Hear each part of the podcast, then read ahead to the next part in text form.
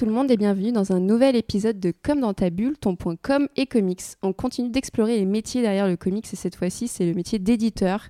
Et j'ai le plaisir d'avoir Sullivan, directeur éditorial de iComics. Je suis trop fan, tu le sais. Merci beaucoup. Bonjour, c'est moi qui suis fan. bah non. Euh, bah déjà, est-ce que tu peux te présenter pour ceux qui ont malheur de ne pas te connaître? Bien sûr, bien sûr. Euh, ou le bonheur, je sais pas. Il est un peu tant mieux pour fatigué, eux hein, finalement. le jour. Euh, je m'appelle donc Sullivan, j'ai 32 ans, je suis éditeur depuis maintenant euh, bientôt 4 ans. Enfin, je suis arrivé depuis, depuis, depuis 4 ans dans le monde de l'édition et puis on s'est lancé vraiment il y a 3 ans. Euh, éditeur de comics donc à travers le label iComics euh, qu'on a lancé en 2018 avec donc euh, sur les cendres de Milady Graphics avec euh, Lock and Key, Scott Pilgrim forcément mais plein de nouvelles plein de nouvelles choses comme euh, Rick and Morty, Tortue Ninja euh, je, vais en, je vais en oublier plein là, Kill Giant, enfin voilà des titres. euh, Alienated. Alienated là cette année effectivement Oui, de vrai, remonter un peu en 2018 euh, euh, sur, sur- sur la première année Shirtless Bear Fighter enfin Ouais, voilà. et donc on est surtout euh, surtout spécialisé dans le comics indé malgré le fait qu'on ait du Tortue Ninja du Rick and Morty et tout ça. Dans tout ce qui n'est pas Marvel ou DC dirons-nous car euh, je ne suis ni Panini ni Urban Comics. Euh, et donc on publie plein de bons comics qui paraissent euh, par ailleurs aux États-Unis ou en Angleterre, même si c'est- beaucoup plus rare, Mm. euh, dans, des, dans, dans des beaux écrins, j'espère. Il y a 10 Savage Shores Oui, sous les yeux, alors c'est pour ça que je me permets de dire ça, c'est notre plus beau livre. Mais ouais, carrément, carrément. Et tu vas un peu sur le manga là en ce moment, euh, dis-nous? Absolument, c'est d'ailleurs pour ça que je suis fatigué. Euh, quelle drôle d'idée j'ai eu de lancer une collection de mangas, mais effectivement, ça fait deux ans que je travaille dessus, ça s'appelle Mangetsu. Mm. Euh, on, là, on est fin mars actuellement et on lance ça fin mai avec Aohashi tome 1 et 2, un super manga de foot, euh, et puis plein d'autres choses euh, qui arrivent derrière. Ce matin, on tournait la vidéo de- d'annonce là de notre deuxième euh, gros shonen, euh, qui s'appelle Chiroran, du coup je peux le dire puisque la, la vidéo sera sortie d'ici là. Cool. Super shonen qui se passe à la fin de l'ère Edo, un truc de sabreur et tout, euh, hyper cool. euh, L'histoire vraie du Shinsengumi et, Mm. et de ces grands, euh, enfin des derniers, du dernier gros groupe de samouraïs en gros. Et puisque moi je suis un fan de BD en fait Mm. de- de- depuis tout petit, j'ai toujours grandi avec de la bande dessinée ou des licences autour de moi. Et, et le manga c'était vraiment mon premier amour. Ça veut pas dire que je délaisse le comics, hein, pas du tout. J'ai- J'aime toujours autant mon métier chez iComics et les auteurs que je publie et les histoires que je publie là-bas. Mais je réalise un doux rêve en publiant du manga. Mais là, pour l'instant, je suis plus dans le dans l'antichambre du rêve, tu vois, le, le- le moment où tu, Les tu- moments tu- ouais. compliqués. euh. ouais, ouais, là, ça transpire beaucoup en ce moment. Et, et justement, comment s'est passée ta rencontre avec ce métier d'éditeur? Est-ce que tu as fait une formation ou c'est arrivé euh, avec des rencontres et, et t'est tombé dessus? Non, non, ben, j'ai jamais fait de formation. C'est d'ailleurs la raison pour laquelle, euh, moi qui ai déjà un, gros syndrome de l'imposteur au départ, euh, je me sens vraiment, euh, des fois, étranger à ce métier. Mais ça a été le cas de toute ma vie dans tous mes métiers finalement. Parce que journaliste, auparavant, c'était pas non plus, c'était tout à fait autodidacte. Mm. Donc, c'est justement grâce à ce métier de journaliste, en fait, que j'ai pu devenir éditeur. Puisque, en étant journaliste spécialisé dans la BD, parce que j'ai créé un réseau qui s'appelle le réseau Arts, qui n'existe plus en tant que réseau d'ailleurs aujourd'hui, mais des sites qui s'appellent comicsblog.fr, 9art.fr et scifantasy.fr. Il y a, Comicsblog, c'était il y a 11 ans maintenant, ça ne nous rajeunit pas. Euh, Mais non, tu n'es pas vieux. ah ouais, si, si, ouais. Euh, ça, j'ai créé ça suffisamment jeune pour ne pas être trop trop vieux aujourd'hui en disant ça, mais, mais quand même. Euh, en fait, si tu veux, quand j'étais chez Comicsblog, j'avais la chance de rencontrer tous les éditeurs. Alors, pas forcément les éditeurs à proprement parler, donc là, je pense à Olivier Jalabert, à Thierry Mornay, François Ouais. Hercouet et, et- et les autres. Euh, mais en tout cas, les, gens des maisons d'édition. Donc, en fait, euh, moi qui suis nantais, je prenais mes trains, je faisais mes tournées, donc j'allais un coucher Glénat, un coucher Delcourt, D'avoir un coucher Bragelonne, machin, voilà. Et du coup, tu as toujours un pied dedans et tu rencontres des gens. Puis après, tu vas, tu- comme on allait beaucoup dans les salons pour interviewer les auteurs, parce que c'était vraiment ça notre, notre marotte. Finalement, tu rencontres les gens des boîtes que tu as croisées ailleurs dans l'année. Mm, mm. Et puis tu sympathises parce qu'on a à peu près les mêmes âges, évidemment les mêmes passions. Euh, souvent, c'est quand même des gens assez cool hein, dans l'édition, euh, faut le dire quand même. Euh, y a pas beaucoup de carriéristes euh, qui ont les dents qui rayent le parquet. quoi. Il y en a, mais il y en a pas beaucoup. Mm. Puis surtout, on les voit pas dans, les... dans ce genre de lieu populaire. Quoi. Ouais, bah ouais. Et euh, en fait, c'est comme ça qu'on s'est, qu'on s'est un peu tous connus. Euh, l'arrêt de Arts, en tout cas pour moi, ma, ma décision de quitter Arts et à l'époque de fermer la boîte avant de finalement décider de la, de la revendre, euh, c'était à cause d'un burn-out euh, parce que j'ai trop donné dans ce boulot et enfin voilà, c'était, c'était très compliqué. C'était, c'était, Mm. c'était une sale période. J'ai assez mal digéré la pression des investisseurs et tout ça. Surtout qu'on voulait absolument rester punk hyper indépendant et ne jamais faire de publier rédactionnel, de jamais, ne jamais vendre de story, de machin, de ça, de, de faire les influenceurs, en gros, ça nous intéressait pas. Mm. Donc évidemment, on se coupait de- du circuit de l'argent, en fait, tel qu'il qu'il devenait sur Internet. Compliqué aujourd'hui. Et euh, euh, c'est ça, impossible. Là, aujourd'hui, en 2021, c'est impossible. À notre époque, c'était très difficile. Aujourd'hui, c'est impossible. Mm. Euh, à moins d'avoir euh, une curation incroyable et un public suffisamment présent pour... euh, euh, être abonné via des Tipeee, via des trucs, mais je veux dire, c'est c'est ouais, des pansements pour moi ces modèles économiques-là, mais bref, c'est pas trop le sujet. Autre débat. ouais, ouais, ouais. vaste débat d'ailleurs, du, du, journalisme culturel en particulier. Mais en gros, ça faisait que je connaissais un peu tout le monde, donc je fais mon burn-out et je me dis personne va vouloir de moi sur le monde du travail, parce que voilà, avec Art, on, fait, on faisait un peu ce qu'on voulait on a critiqué absolument tout le monde du coup vu que y avait tout le monde a des mauvais bouquins. Donc en mm. fait on l'a dit à chaque fois qu'il y avait des mauvais bouquins etc donc je me disais ouais les gens ils vont retenir des choses ils vont nous en vouloir et machin. Et puis euh, et puis j'étais à Nantes donc tu vois j'étais pas dans le sérail parisien de se voir tout le temps mm. des coups là et puis finalement euh, en décidant d'arrêter je reçois euh, trois ou quatre propositions de boulot une pour faire de la gestion de licence dans une très très grosse boîte euh, euh, aux grandes oreilles, on va dire, euh, qui m'intéresse pas du tout parce que là c'était vraiment un rôle de mec en costard avec un attaché case et tout, ça me plaisait pas du tout. Pas trop ton style. Non, pas du tout mon style. Enfin, les licences me parlaient à la rigueur peut-être un petit mm. peu, mais voilà, le boulot en lui-même, je sentais le, truc compliqué. et, et derrière, j'ai reçu des offres de trois maisons d'édition, enfin des offres en tout cas, on s'est vu avec trois maisons d'édition pour discuter d'une potentielle embauche. Euh, mhm. pour un rôle d'assistant d'édition, pour un rôle euh, enfin, d'assistant d'édition en achat de droit, donc en comics pur. Euh, un rôle d'assistant d'édition dans une maison qui fait du franco-belge et un peu d'achat. Donc là, c'était vraiment entre deux, une maison avec qui je m'entends très bien. et puis Brajlon. Et en fait, Brajlon, moi j'avais mhm. des potes dans cette boîte depuis longtemps, mais pour des raisons autres. Euh, les gars confondés Geek Me par exemple, c'était des potes depuis très longtemps. Et puis euh, avec le dernier bar avant la fin du monde, on se croisait beaucoup et tout ça. Enfin voilà, c'est l'époque 2012-2013. Là, les ouais. à l'époque étaient très très présents. Et leurs équipes en particulier, César Bastos et plein, plein de gens, Sébastien Moricard, Alexandre Levasseur, Benjamin Boulmier, etc. Et euh, en fait, c'est eux qui me disent hey, on a entendu que nos boss voudraient peut-être relancer le comics, pourquoi pas? Et comme je connaissais des gens chez Brajon, j'ai dit bah écoutez, oui, on peut se voir, on peut se rencontrer et tout, on discute. Et en fait, on s'est rencontrés et gros coup de cœur. Euh, au bout d'un rendez-vous, ils me disent ok, bah tu vas être éditeur et tu vas relancer Milady Graphics en faisant. Enfin, qu'est-ce que toi tu veux faire? Et moi j'avais dit à l'époque ok, bon, il faut qu'on fasse quand même un peu de licence pour être, avoir euh, une assise commerciale, parce que connaissant les maisons d'édition, je savais à peu près ce qu'il fallait pour euh, survivre. et puis surtout des beaux bouquins cartonnés avec, avec une vraie une vraie curation éditoriale et aussi une curation euh, de prod avec les bons traducteurs, les bons mm, lettreurs, mm, etc. Mm. Et ils m'ont dit euh, OK banco tout de suite. Donc j'ai été voir les deux autres. J'aurais dit bon bah désolé, mais je vais devoir mettre un terme parce qu'en fait euh, avec Brajlon là c'est super intéressant.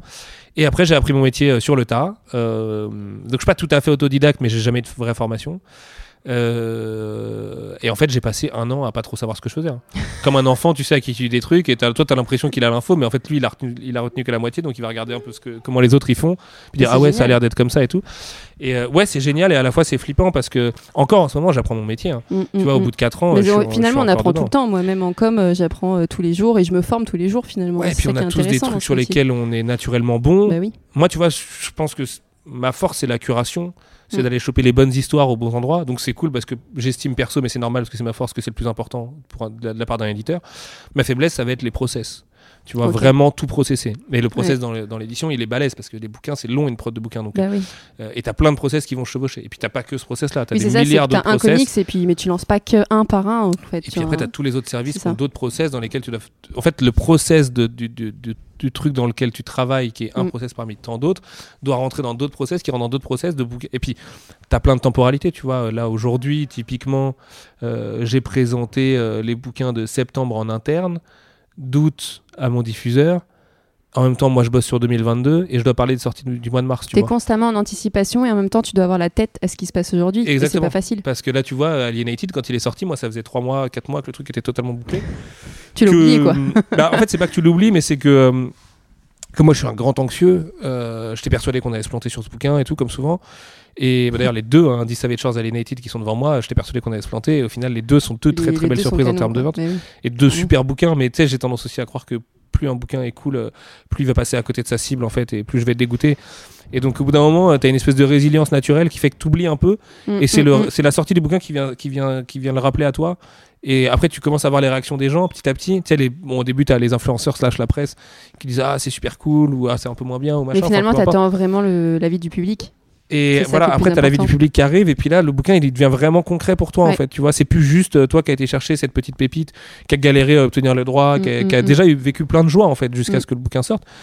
mais la vraie joie, elle vient quand les gens ils disent putain c'est génial, ou putain ce bouquin euh, a changé ma vie, ce qui m'est déjà arrivé, Ouais. ce qui m'a trop touché, et, et, et, et ce genre de, de, de truc où juste putain c'est génial, ça prolonge bien ce que vous essayez de faire chez iComics et tout, enfin tu vois. Et ça c'est ça c'est c'est- c'est c'est magique et ça pour le coup euh, vraiment ça donne du fuel euh, au quotidien. Quoi. Bah ouais, tu m'étonnes. Mais tu parlais de ta, de ta plus grande facilité. euh, justement, je me demandais, est-ce qu'il est-ce qu'il y a un œil pour être un bon éditeur? Est-ce qu'il y a un, un feeling comme ça à sentir si le si comics c'est il va un être bon œil. ou pas? Je sais pas si c'est un œil, mais c'est en tout cas euh, faut sentir un peu le sens du vent quand même. Ok. Euh, mais ce qui est un truc que j'ai toujours eu, un peu malgré moi, le côté un peu tendance, tu sais, mainstream, quoi. Ouais. Euh, de les voir venir, en tout cas, je dirais pas que j'ai un coup d'avance, mais je les vois venir. Sauf que généralement, je trouve ça un peu crado, les tendances. Tu vois, je sais pas, dans la mode, dans, Ouais, dans, ouais, dans le ciné, dans tout ça. Je trouve que c'est quand même gros sabot et tout, donc ne pas les voir venir, ce serait problématique. Ouais. Et en même temps, les voir venir, c'est souvent, euh, tu vois, Harley Quinn, Deadpool, euh, 2008, je pouvais te dire, ah ouais, bah, en 2010, ils vont forcer sur Harley Quinn et Deadpool. Mm, Tu mm, commences mm. à sentir le truc, tu vois, ça fait 2-3 bails, là, machin. Et puis, euh, ils ont, ils- par rapport à ce qui se passe socialement, tu captes que les personnes. Ou, tu vois, 2008, c'est le, le- le début de l'humour méta à un degré très populaire. Donc, Mm. évidemment, que Deadpool derrière va devenir une carte à jouer. Les mecs, ils vont regarder dans le catalogue, ils vont dire, oh putain, on a le meilleur truc Et d'humour que méta derrière, ils vont dérouler d'autres personnages euh, Exactement. dans ce style-là. Mm. Exactement. Donc, euh, dans les comics, t'as aussi un peu ça. Après, moi, mon vrai, ma vraie attache perso, c'est les auteurs. Donc, en fait, je suis des auteurs. Euh, que ce soit scénariste ou même des fois lettreur, tu vois, par exemple euh, Hassan ou, ou Aditya, qui sont deux lettreurs extraordinaires, je, suis, je lis tout ce qu'ils font, et donc ça me fait lire des histoires et, des- et découvrir d'autres dessinateurs parce que Mm. j'aime trop leur lettrage. Et pareil pour les scénaristes, pareil pour les dessinateurs, pareil. C'est moins vrai pour les coloristes quand même. Euh, je tu vais, peux le dire, je vais hein, faut pas mentir. Non, il y a, il y a des coloristes que j'adore, hein, euh, vraiment, euh, tu vois, surtout dans le comics où il y a des, des coloristes vraiment extraordinaires.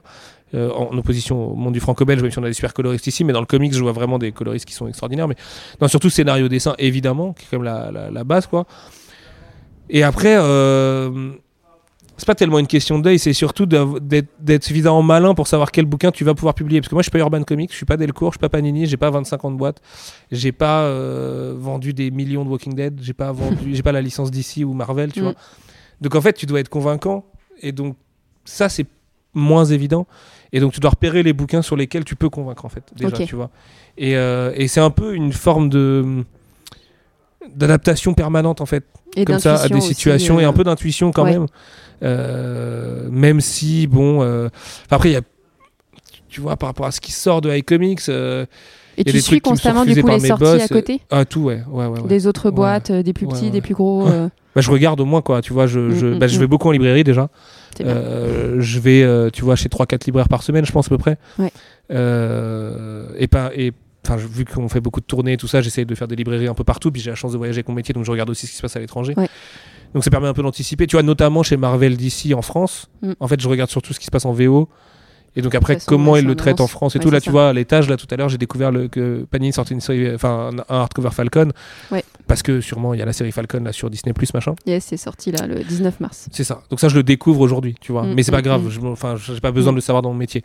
Par contre, euh, Urban euh, qui se met à faire du franco-belge avec des comics là, euh, genre East of West et tout, ou euh, Panini qui sort Sentient de Jeff Lemire, qui est un auteur Urban, enfin Urban et Futuro, mais pas un auteur Panini au départ, ou euh, le dernier Straczynski là, qui était chez dans la nouvelle maison qu'il a monté avec Axel Alonso là.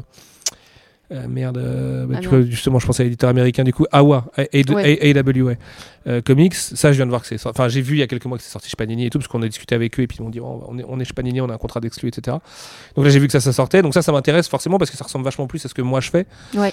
Et donc, évidemment, là, je vais regarder au moins éditorialement comment ils ont bâti le truc. Et comme après, je déteste les chiffres et j'ai toujours détesté ça. Genre, quand on avait Art, je regardais pas du tout les- le, le nombre de visites par jour et tout, parce que je déteste ce genre de choses. Je regarde pas les ventes, mais je me tiens au courant par mes collègues de s'il y a des grosses ventes chez les autres. Et après, ils vont me dire, ah tiens, bah, enfin, tu vois. Dans l'édition, les gens pensent beaucoup par thématique, par exemple. Genre, Ouais. ah, ils ont fait un truc de, je sais pas, de foot qui a cartonné. On devrait peut-être faire un truc de foot, nous aussi. Et moi, je crois pas du tout à ça. Donc, euh, du coup, euh, souvent, on me remonte des trucs, on me dit, ah, t'as vu, c'est post-apo et machin et trucs. Je dis, non, en fait, c'est juste Mike Deodato au dessin, tu vois. Ouais, ouais. genre, ouais. euh, et, et, euh, et JMS au scénario. Donc, évidemment tu que. penses pas forcément Évidemment que c'est sexy, quoi, tu Bah vois, oui. genre c'est des bêtes d'auteur avec des bêtes de dessin et tout, tu fais le truc, tu dis ok, c'est génial. Donc, dans les thèmes, je m'en fous un peu en. C'est plus important dans le manga que dans le comics en tout cas. Et on va parler un peu de com. Du coup, comment tu travailles avec le pôle communication? Parce que j'ai vu que tu faisais euh, des vidéos euh, présentations euh, pour iComics, que tu te mettais un petit peu en avant. C'est pas le cas forcément de tous les éditeurs dans d'autres boîtes. Comment ça se passe? Ouais, bah, au départ, la communication, c'est un peu. c'est un peu, non pas un tabou, mais un, des départements qui a une histoire assez complexe chez Brajlon. Notamment là, euh, tu vois, c'est tout récent le pôle communication chez nous en tant que tel, avec euh, euh, ma collègue Stéphanie qui l'a récupéré il y a quelques mois. Et puis aujourd'hui, là, je faisais la connaissance d'Ariane qui va s'occuper du web euh, chez nous, là. Euh, Enfin, de tous les réseaux sociaux et, et- sites internet, etc., qui va venir épauler Doug en ce qui concerne iComics et Mangetsu en l'occurrence, Cool. euh, et de s'occuper de la stratégie plus globale des choses. Mais, euh, mais ouais, ouais, le, le marketing et la communication, ça a toujours été moins important, entre guillemets, que le commercial chez Brajlon. Et du coup, c'est clairement en fait un besoin budgétaire, ces vidéos. C'est-à-dire que comme on n'avait pas du tout les moyens pour faire de l'affichage euh, euh, dans des magazines, encore moins dans le métro, ou, euh, des pubs de, de quelconque façon sur iComics, bah, en fait, il faut bien quand même essayer de faire parler de tes bouquins, parce qu'on est dans un contexte de surproduction et tout. Donc, si tu n'arrives pas à exister en visibilité, bah, tu es un peu mort dans le film. Et c'est la raison pour laquelle je me suis dit, bon, bah, je vais me servir de mes réseaux sociaux perso, parce que déjà, moi, en tant que journaliste, j'essayais un peu de lever le voile sur l'opacité du monde de l'édition, donc je pourrais Ouais. servir à ça aux gens et leur montrer un petit peu les coulisses de, de mon métier. Et puis, euh, et puis en profiter pour leur parler de mes bouquins, de pourquoi je les ai choisis. Parce qu'en fait, euh, comme je centralise quand même euh, beaucoup de choses chez iComics et Mangetsu, voire euh, bah, tout en fait, euh, j'ai forcément un- mon mot à dire sur toutes les étapes de la vie de tous les bouquins Bah oui. puisque je les ai tous choisis. Et du coup, je me suis dit euh, quels outils sont à ma disposition? Euh, le podcast tout seul, ça n'a pas un grand intérêt.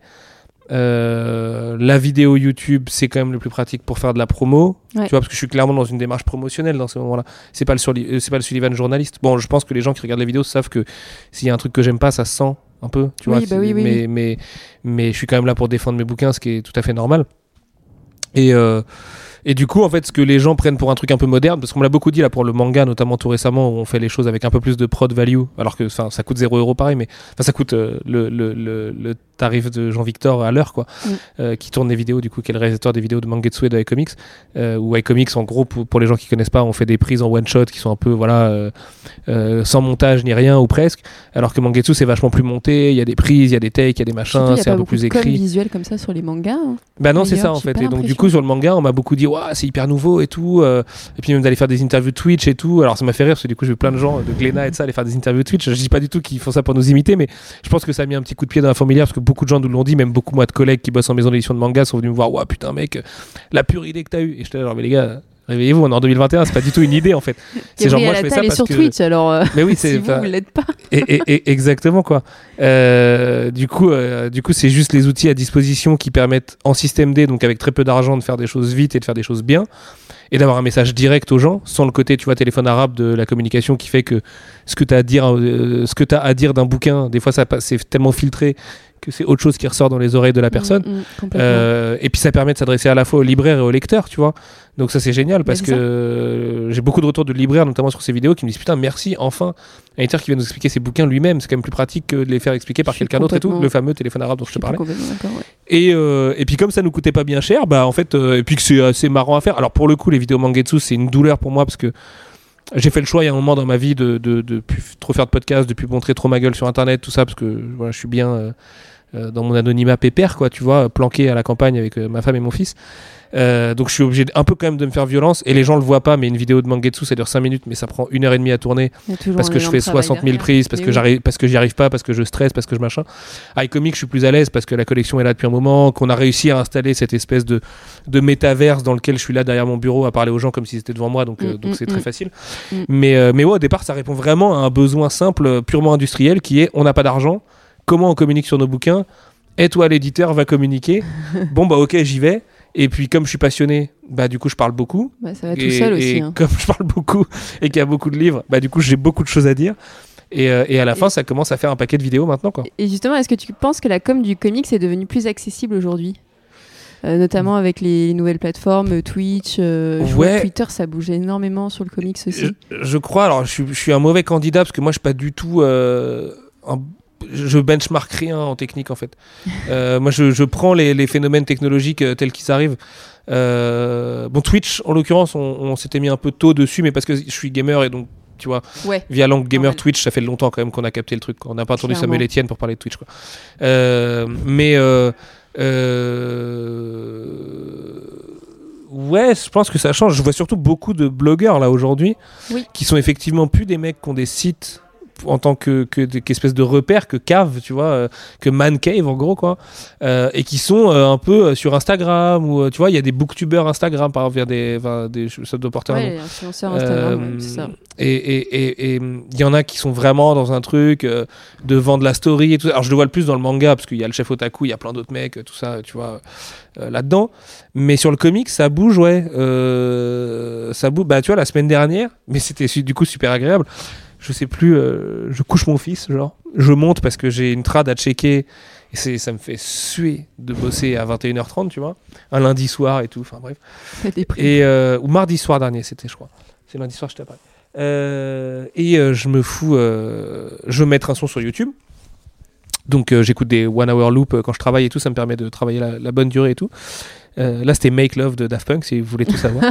et, euh, En souvenir et exactement. et, et je vois le commis des comics est en live. Et Cédric, c'est un copain. On se connaît depuis longtemps en fait. Et, cool. euh, et tu vois, on a vécu. Enfin, c'est pas un copain, on se voit pas tous les quatre matins, mais disons que on a vécu des super moments à Marseille et tout. Enfin, tu vois. euh, c'est un mec que j'aime beaucoup. Je, vraiment, Mm. j'ai beaucoup d'affection pour Cédric.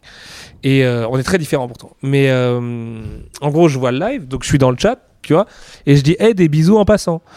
Et là, Cédric me dit, hey, Sullivan, attends, t'es là, machin, vas-y, tu veux pas venir dans le live euh, là dans deux minutes? Et je dis, bah non, non, désolé, mais là, c'est galère et tout. Enfin, tu vois, j'ai du taf à faire et tout. Et puis après, je vois un, un autre pote à moi. Dans... Bon, déjà, je vois d'autres potes dans le chat. Je me dis, ah putain, c'est le repère des pirates encore ici. et, euh, et après, je vois un autre pote qui s'appelle Sylvain Repos, qui est auteur de BD euh, euh, franco-belge, oui. euh, qui est dans le chat. Et, et Sylvain, c'est un, un très bon copain dans la vie. Et puis, euh, en gros, il propose à Sylvain. Et je dis, bon, si Sylvain y va, j'y vais. Et en fait, on s'est retrouvé du coup à rester une heure et demie en live. Trop Et ce qui était trop bien, c'est qu'autant j'ai jamais compris le délire, tu vois, des stories, de Snapchat, de tout ça, du truc éphémère. Ouais. Je trouve que ça n'a aucun sens, en fait. Enfin, bref, on pourra en parler là aussi pendant des heures, on va pas le faire. Mais ce live n'avait pas de replay. Et il me le dit à un moment. D'accord, ok. Et là, je trouve ça génial. Donc on pouvait pas le revoir. en Exactement. Et là, je me dis, putain, trop bien. On a ce que Akimbe appelle une zone d'autonomie temporaire. C'est un super bouquin qui s'appelle euh, TAZ, que je conseille à tout le monde de lire. C'est le meilleur bouquin d'anarchiste.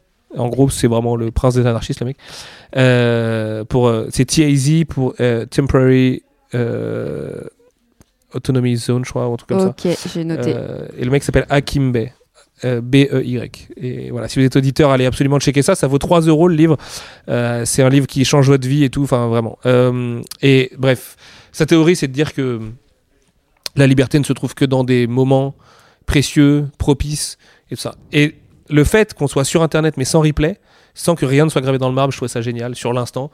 Et j'avais une annonce à faire, on parlait de Ramvé à un moment donné. Et, euh, et du coup, j'ai fait une annonce en fait liée à ça. Mm. Et j'ai dit aux gens, bon, vous la gardez pour vous, on était 120, tu vois, un truc comme ça. Et personne n'a bavé de l'info derrière. Et c'était génial parce que Mm. c'est un vrai moment précieux qu'on a passé Il y a un ensemble. côté exclusif euh, qui a Ouais, pas, pas forcément, totalement euh, improvisé, tu vois. J'étais censé être en bas en train de regarder l'attaque des titans avec ma femme. Et là, je lui envoie un texto, je dis, euh, désolé, je, je, je me suis fait attraper là. je. Euh, je reviens dans quelques minutes. bon, je me suis fait arracher après, mais Ouais, T'es revenu dans une heure et demie, non? C'est ça. Et, euh, et ça, tu vois, c'était c'était génial. Et là-dessus, j'ai l'impression que la com échange. Ouais. Parce qu'en fait, le comic, c'est une niche. C'est même une niche de niche, parce que la BD est elle-même une niche. Donc le comic, c'est une toute petite niche dans la niche. Complètement. Et du coup, c'est génial. J'aime j'aime le côté euh, familial qu'il y a là-dedans. euh, euh, que j'ai pas du tout dans le manga à côté, donc c'est un peu bipolaire parfois, mais Mm, mm. euh, tu sais, j'ai l'impression qu'on se connaît un peu tous, au moins de Ouais, ça- visu Ça, devient un monde. euh, tu vois, genre euh, sur, sur euh, Twitter, notamment, moi je suis que sur Twitter en réseau social. Je suis pas sur Instagram, je suis pas trop sur Facebook. Et, mais sur Twitter, je vois plein de gens passer, en fait, plein de blogueurs comics très différents. Encore la semaine dernière, il y avait un drama pourri là, euh, entre Oui. les gens, et je leur disais arrêtez avec vos dramas, on, putain, on s'aime tous, quoi, on est tous ensemble là. Donc, euh, on, on- tu vois, on est là pour. On a le- la même passion, on a le même sujet. Exactement, faut qu'on euh, se tire, tu vois, faut que sinon on, on possible, commence à se tirer vers le bas, on est dans la merde parce qu'en fait on doit aller convaincre chaque lecteur un par un, tous à notre portée, tu vois, avec nos petites émissions, nos petits podcasts, nos petites critiques, nos petits blogs, nos petits sont sites. beaucoup de travail quand même. Et c'est énormément de taf. Moi j'ai fait ça pendant 7 ans, putain, ça, enfin, j'en ai fait un burn énorme, ça m'a tué, tu vois. Bon, après Ah on a ouais, fait l'erreur de vouloir se professionnaliser, d'en faire un truc hyper sérieux, mais Mm. euh, c'est énormément de taf quoi. Et euh, et, et du coup euh, du coup c'est cool de voir de la diversité là-dedans. Là tu vois la Snyder Cut là c'est venu un peu agiter tout ce bordel parce que euh, bah t'as les pros les anti machin et tout. Bon après voilà le DCEU cristallise vraiment un truc assez violent là-dedans mais c'était cool parce que moi je suis les blogueurs qui vont parler un peu des, de iComics mais sans avoir le temps de regarder les contenus de tout le monde et tout. Mm. et en même temps dans ce genre de grands moments tu vois les avis des uns des autres tu vois qui viennent popper sur un sujet en particulier. Ouais, c'est trop cool. c'est un truc assez cool que, que, que, les réseaux sociaux peuvent nous apporter quoi. Donc euh, donc ouais c'est bien. Après il y a encore des choses à faire. Je pense encore que hum, il manque d'un grand site qui fait de l'édito de comics euh, à proprement parler, de la de BD comics quoi. Tu vois. Alors les comics blog c'est c'est bien. Enfin tu vois. Euh, enfin je crois. moi, je sais que j'ai jamais pu mener à bien la vision que j'avais pour le truc, ni pour, mm, encore mm. moins pour 9e art et tout ça. Depuis, j'ai jamais retrouvé cette vision-là nulle part, en fait. Mm. tu vois, les cahiers de la BD, je vais trouver ça trop intello. Euh, Atom en manga, certains pourront dire la même chose.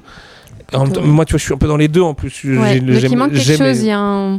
Pour moi, il y, a encore un média mainstream à créer qui fait de l'actu. Euh, pur comics. Pur comics avec des interviews d'auteurs, tu vois. Un mec comme Simon Spurrier, il a des choses fabuleuses à dire et personne l'interview ce mec-là.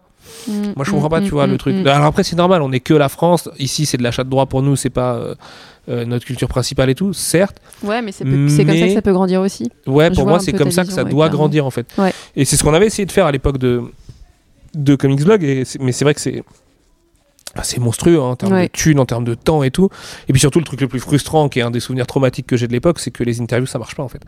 Genre vraiment, euh, faire montrer ta gueule face cam qui va parler de Garden of the Galaxy ou de n'importe quelle rumeur de Bad Fleck ou je sais pas quoi, tu vas faire littéralement 20 fois plus de stats quand faisant une interview d'un auteur passionnant qui vient de faire un bouquin qui est lui-même passionnant. Mm. Et ça, ça m'avait un peu scié les pattes à l'époque. Et euh, bon, après, quand j'ai vu les chiffres de vente de la BD, j'ai compris en fait. C'est qu'on n'est juste pas beaucoup de lecteurs. Mais par rapport à l'impression qu'on donne en fait, tu vois, avec toutes les villes qui ont des librairies avec pignon sur rue et tout. Mais. Euh, mais ouais, je pense que ça peut encore euh, évoluer. Il pourrait y avoir une ligue, tu vois, je sais pas. Alors après, ça existe, les comics.fr, c'est littéralement le projet. Euh, je sais pas, je sais pas. Euh, à méditer, franchement. À, méditer, ouais, en tout cas. ouais, ouais, ouais. Euh, pour finir sur ce petite interview, est-ce que tu as des conseils à donner pour ceux qui veulent se lancer en tant qu'éditeur? 8 heures de sommeil par nuit. J'en étais sûr que tu allais parler de fatigue. non, non, non. Bon, en l'occurrence, il y a des éditeurs qui, euh, qui sont moins fatigués que moi. Hein. Euh, tout le monde n'a pas de collection euh, en faisant des projets perso à côté et tout. Ta et, faute. et puis, et puis en faisant un enfant, tu vois, qui a 18 mois demain là. Donc, non, non, là j'ai fait le narvalo, j'ai pas vu venir, j'ai trop chargé la mule, c'est de ma faute, je peux m'en prendre qu'à moi-même. Donc, non, des conseils c'est difficile en quelques mots parce qu'en fait, l'édition industrielle, elle est vraiment à décorréler de l'édition en règle générale. Nous, ce qu'on fait dans les grosses maisons d'édition, c'est l'édition industrielle. Donc, c'est-à-dire qu'on est à flux tendu. On était à flux tendu et on sera à flux tendu. Tu vois, on doit toujours penser hmm. l'avant, le pendant, l'après, constamment. Et c'est un espèce de. Je vois ça comme euh, trois euh, rails euh, en train d'avancer, mais en décalé. Il faut être sur les trois en même temps. Il faut jongler entre les trois tout le temps. Donc, ça demande une grande, une grande adaptabilité. Euh, par rapport aux tâches, par rapport aux urgences, par rapport aux besoins, par rapport aux envies aussi, forcément. Euh, et après, euh, après les autres conseils, ça va plutôt être de bien vous entourer en fait, parce que vous pourrez pas être éditeur tout seul. De toute façon, ça n'existe pas un éditeur qui est graphiste et lettreur et traducteur et machin et tout. Euh, même des toutes petites structures type Aquileos ou Bliss, tu vois, ils sont plusieurs et ils, font appel à des prestats. Donc euh, entourez-vous bien, vraiment, faites-le avec des gens de confiance et, euh, et des gens qui sont bons dans leur domaine. T'as pas besoin d'être graphiste print pour être un bon DA, enfin d'être, tu vois, d'avoir fait des études absolument en, fabrication et tout ça pour être un bon DA print. T'as pas besoin. Moi, mon, mon DA, c'est un DA web. Mm. Bah, à côté, il va bosser avec des gens qui sont spécialisés dans le print mm, et qui vont mm, l'aider, tu vois, avec le RVB, CMJN, ce genre de choses. Et et puis après, euh, commencez petit si vous voulez être indépendant. Et si vous voulez rejoindre une grande maison, euh, arriver avec un projet euh, sous la main. En béton, oui. Euh, pas forcément en béton, parce qu'en fait, le projet que vous allez, avec lequel vous allez arriver, il va être, ça va être une carte de visite. Il va mûrir aussi. et ce sera tout autre chose si vous le menez à mm. bien, en fait. Mais en tout cas, je sais que les patrons aiment bien, enfin, les patrons d'édition aiment bien avoir des éditeurs qui arrivent avec un projet qui est un peu cerné mm. de part en part, sur lequel vous avez déjà des idées au commercial, au marketing, à la presse, sur le web tout ça, tout ce qui va découler en fait de la vie d'un livre. Euh, mais pour ça, c'est simple. Hein. Vous prenez un bouquin que vous aimez bien, vous regardez tout ce qu'il y a dans sa vie, et vous vous dites, ok, qu'est-ce qu'il a fallu faire dans tous ces trucs-là pour en arriver à tous ces trucs-là? Et après, vous déclinez quoi. C'est plein, plein, plein de rétro-planning et de, et de déconstruction de modèles un peu. Mm. Mais euh, ouais, après, euh, la vraie grosse question, c'est que si vous voulez monter votre maison d'édition à vous, posez-vous la question de qui va vous diffuser et vous distribuer. Ça, c'est vraiment la question. À laquelle vous devez répondre parce que c'est la première question que vont vous poser les gens à qui vous allez acheter des droits. Donc euh, si après vous voulez être éditeur en, en- en création, bah, vous faites ce que vous voulez, vous trouvez des bons artistes, vous les payez correctement et vous lancez le bouquin et advienne que pourra. Mm, mm, mm. Mais euh, l'achat de droit, c'est aussi une bonne école, parce que je fais aussi un peu de créa à côté. L'achat de droit, c'est une très bonne école pour comprendre les tenants et les aboutissants du métier. Tu vois où ça commence, jusqu'où ça va, à peu près, parce qu'on on a tous des profils différents dans l'édition, on fait pas tous tout à fait la même chose. Et après, tu peux, je pense, te lancer. Moi, j'ai pas voulu faire de créa les trois premières années à cause de ça.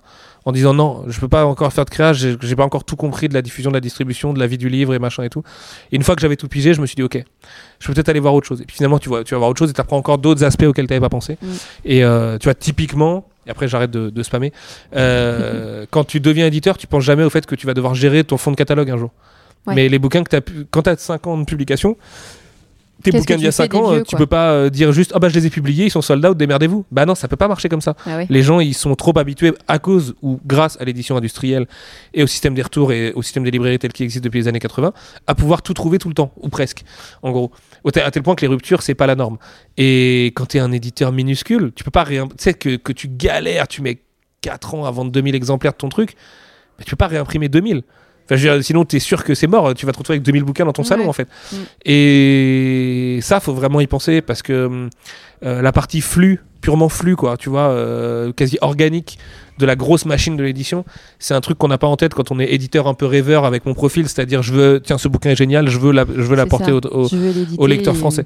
Être éditeur, c'est aussi Mm. savoir gérer la grosse machine. Mm. Et, euh, et ça, ça prend. Enfin, moi, c'est pas mon inclination naturelle et ça me prend un temps fou de comprendre. Et pourtant, chez Brajon, on est putain de bien organisé là-dessus. Quoi. On est sûrement Mm, une des boîtes les plus pertinentes sur la gestion des flux. De toute l'édition que j'ai jamais vue, en fait, de toutes les boîtes que j'ai jamais vues. Et, euh, et malgré ça, c'est hyper dur à comprendre. En fait. Ouais, c'est bah une ouais. énorme machine, quoi. C'est gargantuesque. Bah écoute, c'était trop trop cool de répondre à toutes ces questions. Je pense Merci, que là, euh, là, je pense qu'il y a Désolé. des éditeurs en herbe. Mais non, Non, mais je pas. floude. J'ai j'ai un Mais problème. J'ai la maladie de la logorée quand je suis fatigué. je parle trop pour combler la fatigue. C'est un vrai truc. Hein. Écoute, tu as dit des choses très intéressantes et je ne te couperai pas au montage. Et ça, Non, c'est bah, c'est trop gentil. Et comme d'habitude, je finis avec un petit quiz surprise. Donc, euh, il n'a pas eu les questions promis. Non, Je me redresse. Je suis en position FIFA là. Attention. Hop. euh, vous n'avez pas l'image, mais c'était très Je beau. suis mené 1-0 là. Alors, ton comics ou manga préféré? J'ai mis manga aussi parce que, bon, comme tu lances ton. Euh... Préféré, le premier là qui te sort de la tête. Ah mais c'est impossible de dire le premier. euh, euh, ah, c'est trop dur, c'est trop dur, c'est trop dur. Attends, attends, attends. Si, je s'il doit en rester qu'un maintenant là, parce que Ouais, j'aime bien je poser ce genre de questions aux gens. Ouais, on est tous morts et tu vas dans une euh, We Three euh, en comics préféré de Ok. Grant Morrison et Frank Whiteley. Ah ouais. Euh, c'est dispo chez Urban si j'ai pas de conneries. Ça s'appelle Nous 3 en français. Ouais. N-O-U 3. Euh. Et en manga, en manga, en manga, euh, Vagabond. Ok, génial. Tu vois, ça a été. Ouais, mais c'est trop dur parce que là j'ai envie de pour la répondre prochaine. 5 autres. Celui que tu détestes. Alors, déteste, c'est un mot fort. J'ai compris avec les derniers podcasts comme on a voulu. Celui que tu aimes le moins. Euh, de- mais un truc qui du coup est un peu aimé à côté. Sinon, parce que sinon il y a plein de trucs que j'aime pas mais personne aime, tu vois. Donc, euh, Ouais, voilà. euh, genre si je prends le pire de Rob Liefeld, enfin si, il y aura bien un nanar pour le défendre, mais Oui, mais il y en aura Euh, trois, ouais. non, un truc que les gens aiment bien, que sur lequel je piche pas trop. Ouais, t'as pas eu le truc. Euh, C'est un truc de yeuve, mais Crisis on Infinite Earth, ça me fait un peu chier, mais parce qu'en fait, je l'ai Ah pris ouais, non, mais avec. tu peux. Non, mais je l'ai pris- mais je pense que pour notre génération, ça marche pas. C'est qu'à l'époque, c'était vraiment une claque, le côté giga crossover, Georges Pérez et tout le bordel. Ouais, ouais, ouais. Aujourd'hui, nous, on a tellement grandi là-dedans, qu'on a baigné là-dedans, et en fait, c'est euh, bon. c'est vraiment un landmark euh, de, de, de l'histoire du comics, mais euh, quand je l'ai lu, je suis un peu resté genre, oh, ah ouais, Ouais. tu vois. Je suis plutôt d'accord avec toi. Ton scénariste préféré Euh, je vais être. Non. Ed Brubaker. Ah oui Ouais. Tellement d'accord. Dessinateur préféré Ça, c'est dur. Ah, c'est plus dur que scénariste? Ah ouais, ouais. ouais. Ah ouais, c'est dur parce que le dessin, c'est. bah, C'est quelque chose C'est pas le de- même spectre ouais, d'émotion, quoi. Ouais, ouais, ouais, je suis d'accord. Puis c'est Euh, très différent selon le- la personne. quoi, donc. Putain, c'est trop dur comme question. Euh, euh, mais j'ai trop envie d'y répondre. Euh, Ah J'hésite, j'hésite, j'hésite. Non, je peux pas répondre lui. On ne le saura donc jamais. Euh... Putain, c'est trop dur. Bah, du coup, je vais tricher, je vais utiliser un japonais. Ok. Euh, Akira Toriyama. Ok. Dernier coup de cœur en date, le dernier truc que t'as eu, t'as dit putain, c'est bon. Euh, Bah alors, c'était un tome 4, du coup, mais je l'ai lu ce matin, et, je- et à chaque fois que je lis un tome de cette série, je me dis, putain, qu'est-ce qu'il est fort. C'est Asadora de Naoki Urasawa. C'est un manga qui est ultra cool sur une petite fille. Euh, mais c'est Ouais, enfin, ouais, ouais, je connais. je c'est- connais. c'est un, feuilleton télé au départ au Japon qui est repris, modernisé et tout. Mm. Et en comics, euh, en comics, en comics, j'ai lu, j'ai lu des trucs bien là récemment. Euh, là, j'ai kiffé I Walk with Monsters de Paul Cornell. Là. Mm. Ouais. Ouais, ouais, l'ai lu aussi. Ça, super pas bon. mal. Hyper bon. Et pour finir, un comics que tu conseilles et que tu as édité. Petit instant pour moi. Euh, bah du coup, là, The Few, c'est c'est mon tout premier bébé avec Rick and Morty tome 1. Ouais. Que Rick and Morty tome 1, on en a vendu je sais pas combien de dizaines de milliers. et que The Few, on en a vendu 300 quoi. Euh, non mais peut-être pas 300, mais c'est un, bou- un bouquin qui a vraiment pas rencontré son public et qui est un bouquin extrêmement important pour moi. Je le trouve extraordinaire. Je le trouve hyper avant-gardiste. Je pense d'ailleurs que son discours euh, en 2018 euh, résonne beaucoup mieux en 2021. Son problème, c'est que c'est dessiné par un mec qui s'appelle Hayden Sherman, Mhm. qui est un jeune dessinateur, qui a un dessin très abstrait, un peu à la Yoji Shinkawa, donc euh, vraiment très abstrait, ça vibre beaucoup. Et euh, c'est un dessin qui est pas très accessible aux gens qui lisent pas déjà pas mal de comics. Ah, ok. Et, euh, et c'est dommage parce que euh, le scénario est limpide derrière. Et enfin, tu vois vraiment, ça détaille un truc génial. C'est du post-apo avec une nana qui trouve un bébé dans une forêt et qui va devoir monter une milice euh, un peu terroriste entre guillemets. Et, euh, mais c'est fabuleux politiquement, c'est hyper intéressant. J'adore les Américains qui font de la politique en fait, parce que parce qu'ils en font tellement peu, en vrai, de la vraie politique, tu vois, Ouais. concrète quoi.